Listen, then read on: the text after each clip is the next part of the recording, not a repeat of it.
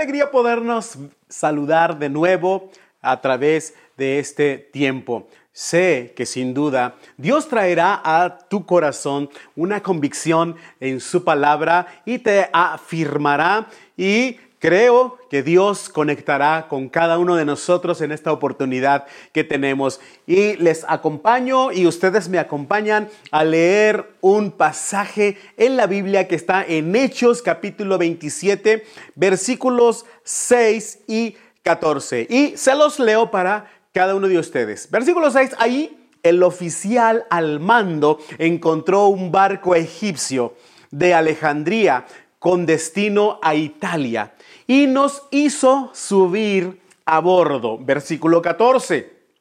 Pero el clima cambió abruptamente y un viento huracanado llamado nororiente sopló sobre la isla y nos empujó a mar abierto. Te comparto que hoy quiero hablarte acerca de esto, el Euroclidón. Y el Euroclidón no es otra cosa que el huracán del cual estaba hablando aquí la escritura en este ejemplo en la vida del apóstol Pablo que iba en una travesía. Ahora, quiero darte este, esta ah, importante eh, noticia que busqué y encontré. El buque español, Príncipe de Asturias, se hundió cerca de las costas de Brasil el 5 de marzo de 1916, cuando cubría la ruta Barcelona-Buenos Aires. La lluvia, niebla, viento y un mar picado le fueron empujando hacia los arrecifes de Punta Pirabura contra los que chocó sin poder esquivarlos. Fallecieron 400, 457 personas, muy lamentable esa eh, ocasión. Eh, de las 600 que viajaban a bordo. Ahora, ¿por qué menciono esto?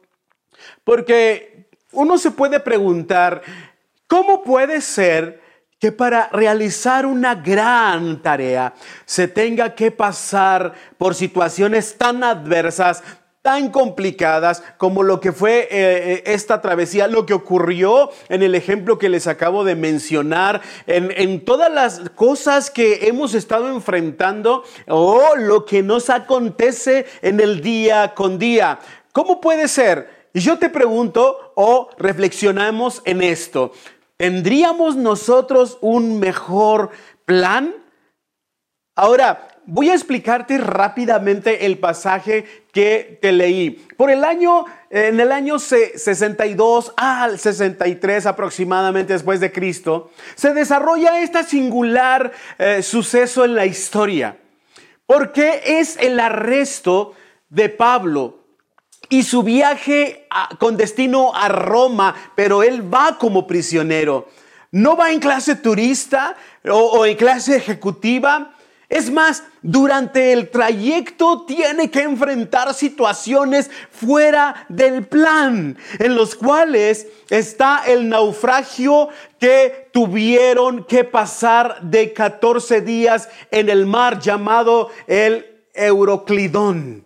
Ahora, la, pérdida total del barco y aparte también de las provisiones y aún así Dios les preservó la vida en, eh, de todos los 276 hombres a bordo, según dice Hechos capítulo 27, 36 y 37. Para que Pablo completara la misión que Dios le había encomendado de llegar a la ciudad de Roma. Ahora bien, mira algo que te quiero mencionar.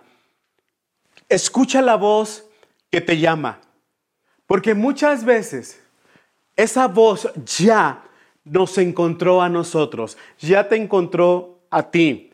Y quiero que pienses en esta frase que voy a mencionarte enseguida. La tormenta perfecta. Quiero que pensemos durante esta enseñanza en esta frase. Y a continuación te, diré lo siguiente. Pablo, como lo mencioné ya, va como prisionero. Sí, el gran apóstol a los gentiles, el trastornador del mundo con el Evangelio en aquel entonces. Este gran apóstol a los gentiles de verdad iba como prisionero, no cuestionó no se metió en la cabeza eh, o en su corazón esta situación emocional que eh, nos lleva a preguntarnos a cada uno de nosotros, ¿cómo fue que me metí en este asunto? ¿Por qué estoy en esta tormenta? ¿Por qué de pronto todos los vientos parecen contrarios? Todo lo que me acontece, que no lo tenía previsto, me están empujando. Y quiero decirte esto muy importante y que lo tengas de manera puntual y sé que Dios transmitirá algo poderoso y te hará llevar a un entendimiento en lo que Él quiere para todos y cada uno de nosotros. Lo primero es, la tormenta perfecta es la que nos arrebata nuestra suficiencia y nos hace aceptar a un Dios o a nuestro Dios todo suficiente. Y déjame eh, llevarte a lo siguiente, cómo eh, inició todo. Dice la palabra eh, en este capítulo 27 del 13 en adelante, comenzó con un viento suave. Esa tormenta, ese huracán, ese euroclidón eh, comenzó con algo suave. ¿Cuántas veces nosotros eh, o una situación comienza por algo eh, muy suave, por algo muy ligero que admitimos en nuestra vida, que admitimos en nuestro corazón, comenzando a sustraer lo que no nos corresponde en el caso de los niños?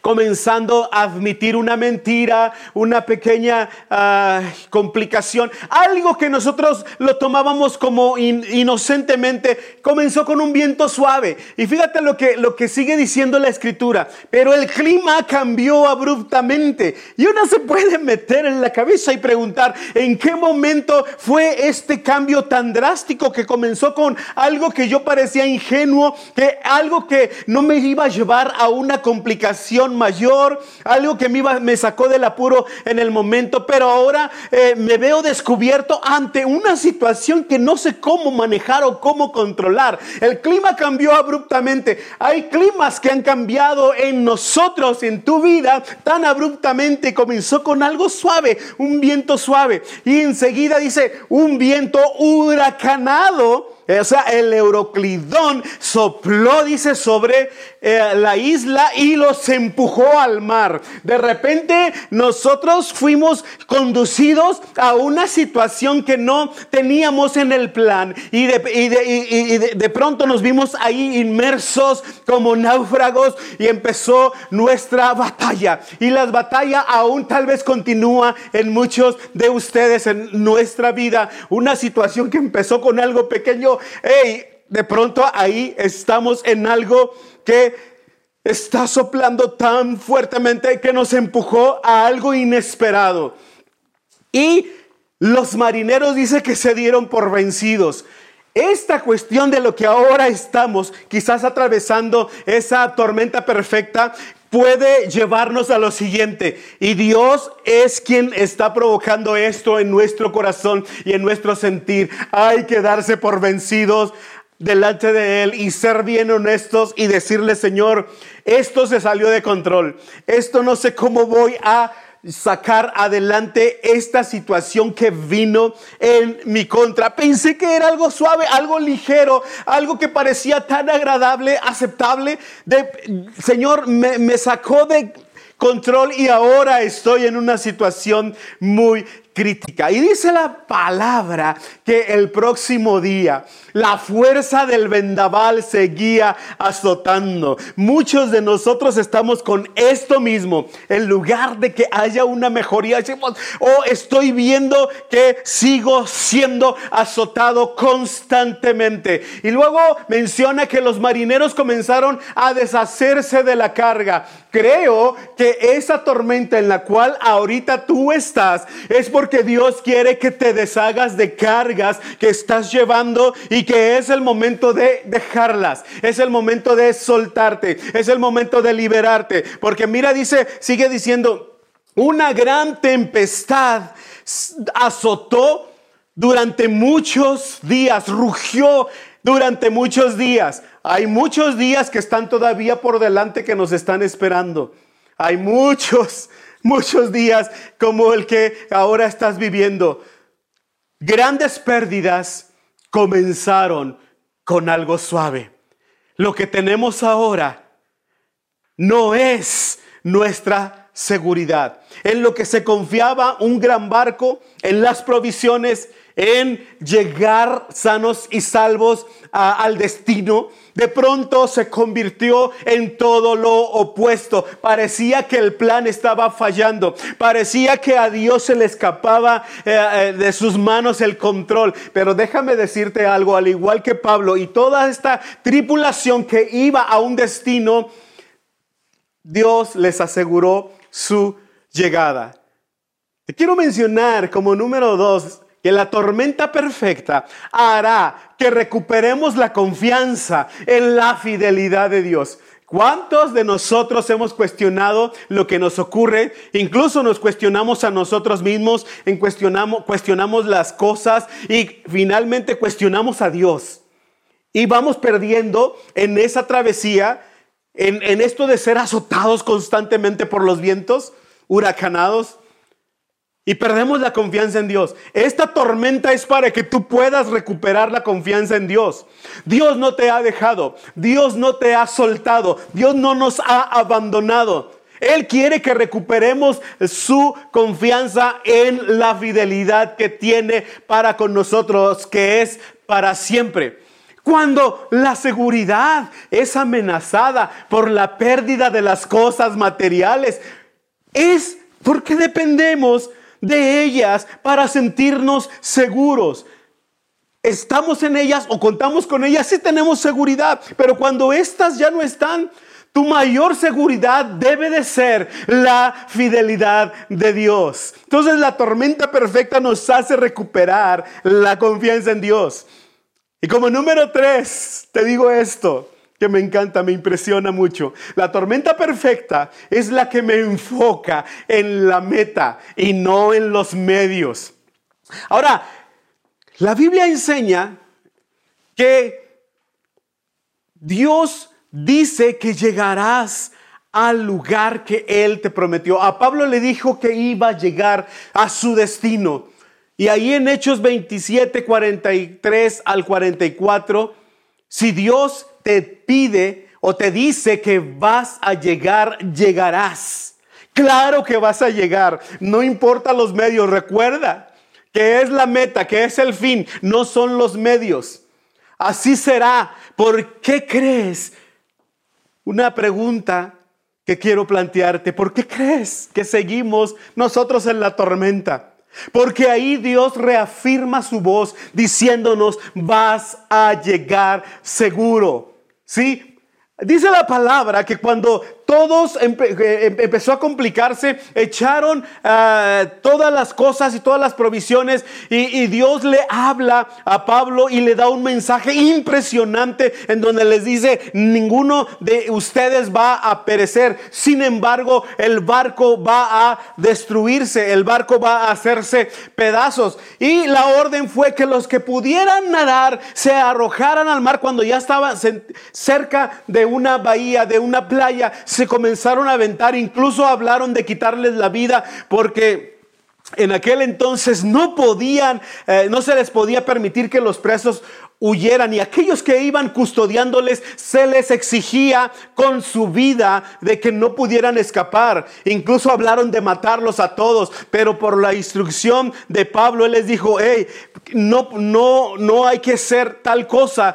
Sé que todos vamos a llegar y la orden fue, arrójense a nadar los que puedan nadar. Es un tiempo que quizás vas a tener que nadar. Y otros dices que llegaron eh, como pudieron, pero llegaron en tablas. Y la mayoría de nosotros nosotros nos cuestionamos ante situaciones tales que no comprendemos. ¿Por qué sigo en la, en la tormenta? Porque Dios te dice, porque vas a llegar, porque me interesa. ¿Por qué quizás me tengo que aferrar a una tabla? Hey, tómalo por un buen por el lado bueno, el lado agradable o positivo. Como muchos eh, en este caso tuvieron que llegar nadando, otros en tablas y Tal vez dijeron, bueno, estamos aprendiendo a surfear las olas. Quizás en aquel, en, aquel entonces aún no existía o no se usaba y aprovecharon esto para lograr algo bueno que se salvaron. Si aún quizás dices, ¿por qué aún tengo una tabla y por qué siento que estoy nadando y no avanzo? Es porque Dios te está diciendo que Él es fiel. Todos los fieles de la tierra tienen o tenemos el privilegio de ser protegidos por Dios. No importa si estás en la tormenta, no importa si vas nadando, no importa si aún continúas aferrado a una tabla, Dios te dice vas a llegar. Tu punto de llegada es seguro, es firme porque Él lo dijo. Quiero que pienses en esto. El apóstol Pablo tuvo que traerles una palabra que les aseguró y afirmó la confianza. Yo lo digo en esta frase, ya lo sabía, pero no quería. Porque en Hechos 27:10 dice Pablo, les menciona antes de partir, señores, fíjense bien lo que, lo que le dice, dice Pablo, adelantándose a lo que iban a atravesar. Señores, Creo que tendremos problemas más adelante.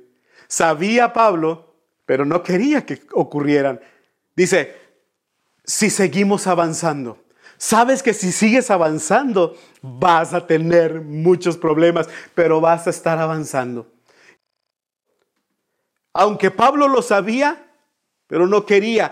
Y ahora lo quiero. Podemos decir, ahora quiero esto aunque no lo sé, aunque no lo sepa. Y te hago una pregunta, ¿aún quieres lo que Dios tiene para ti? Porque si sabemos el proceso, tal vez va a llegar el momento de decir, Señor, mejor no lo quiero. Pero si algo Dios te habló y te ha dicho, es porque te lo va a entregar. Así que deséalo, aunque no sepas el proceso que te aguarda. Dios te va a llevar. Y quiero ir terminando con esto. Pablo dice una parte muy poderosa en Hechos 27, 25. Dice, así que anímense, pues yo le creo a Dios. Sucederá tal como Él lo dijo. Porque un ángel del cielo dice la Biblia que habló con Pablo una noche antes del naufragio y le dijo, vas a llegar, es necesario que comparezcas ante César, que llegues a Roma. Ninguno de los que van contigo va a perecer. Así que, dice Pablo, esto es lo que Dios me dijo, esto es lo que envió eh, Dios por medio de su ángel, que ninguno va a perecer, la nave y todo se va a perder.